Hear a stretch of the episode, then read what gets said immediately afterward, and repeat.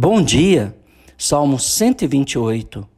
Bem-aventurado aquele que teme ao Senhor e anda nos seus caminhos. Do trabalho de tuas mãos comerás, feliz serás, e tudo te irá bem.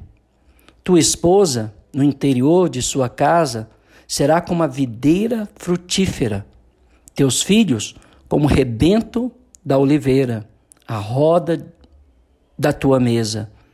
Eis como será abençoado o homem que teme ao Senhor.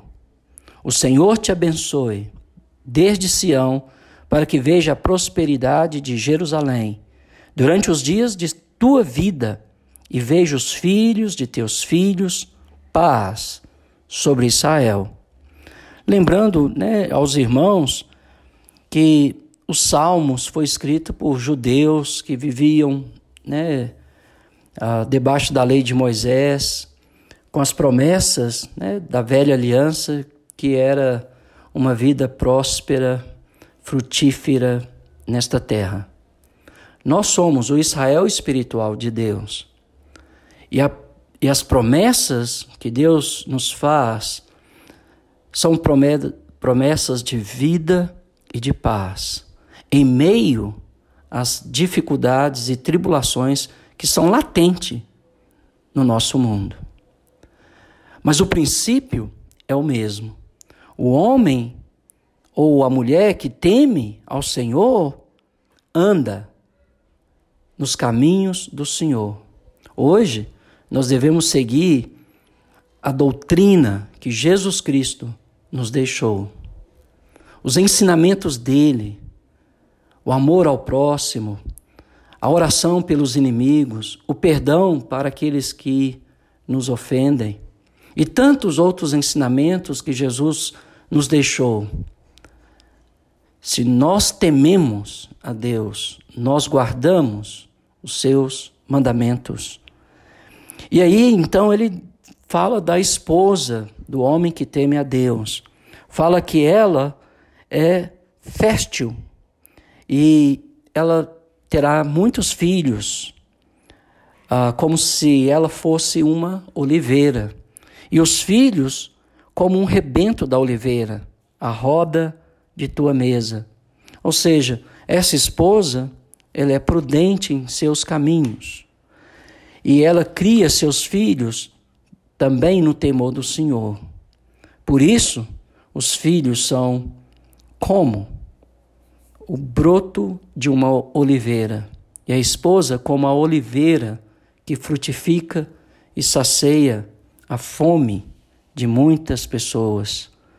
De novo, o salmista diz: Eis como será abençoado o homem que teme ao Senhor. Do trabalho de tuas mãos comerás.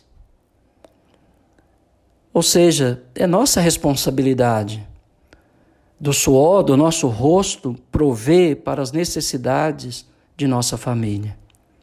Vivemos numa sociedade secularizada, onde os papéis familiares estão invertidos. E por causa disso, muitas pessoas acabam naufragando nos seus relacionamentos. Por quê? Porque os papéis estão invertidos. Uma esposa dócil, com espírito manso, calmo e tranquilo, ela cria seus filhos no temor do Senhor. Um marido cheio do Espírito Santo, ele dá a sua vida pela sua esposa. Ele providencia para as suas necessidades. Isso não significa que a esposa não possa trabalhar, estudar, não tem nada a ver. As mulheres na Bíblia sempre trabalhavam, sempre exerciam uma atividade. Foram rainhas, juízas, comerciantes, ah, trabalhavam, ah, mas o objetivo delas não era o dinheiro, era promover o bem-estar da sua família. E hoje, infelizmente, o que eu vejo é uma divisão financeira entre o homem e a mulher e ninguém está preocupado com o bem-estar da família ou um do outro, mas vive uma vida materialista, egoísta, sem zelar pelo cuidado um do outro.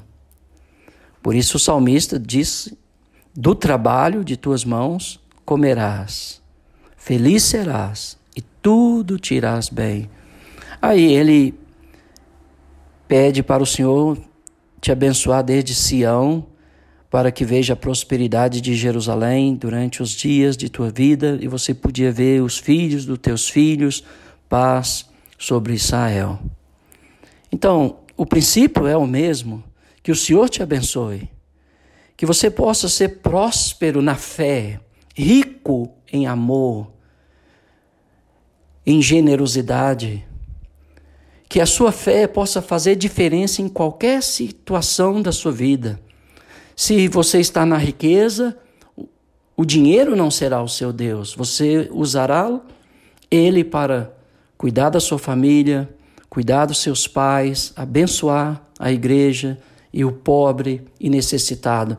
Você é o senhor do seu dinheiro e não ele o senhor da sua vida. E Deus é o seu Senhor. Mas que você seja sadio na fé, que o Senhor te enriqueça de sabedoria, de conhecimento, para que em toda e qualquer situação você nunca tente o Senhor questionando o seu cuidado, a sua presença, ou o coloque à prova rejeitando as dádivas do Senhor. Se você quer ver sobre estas passagens, você pode ler Números 21, Deuteronômio 17, e você vai ver o que é tentar o Senhor, o que é por Deus a prova. Que haja paz na sua vida e no seio da sua família. Mas para isso, eu e você precisamos voltar para Deus e guardar os seus mandamentos. De fato, nós precisamos voltar para a doutrina de Cristo. Olhar nas Escrituras o que ele ensinou, o que ele nos pediu e praticar. Que Deus te abençoe.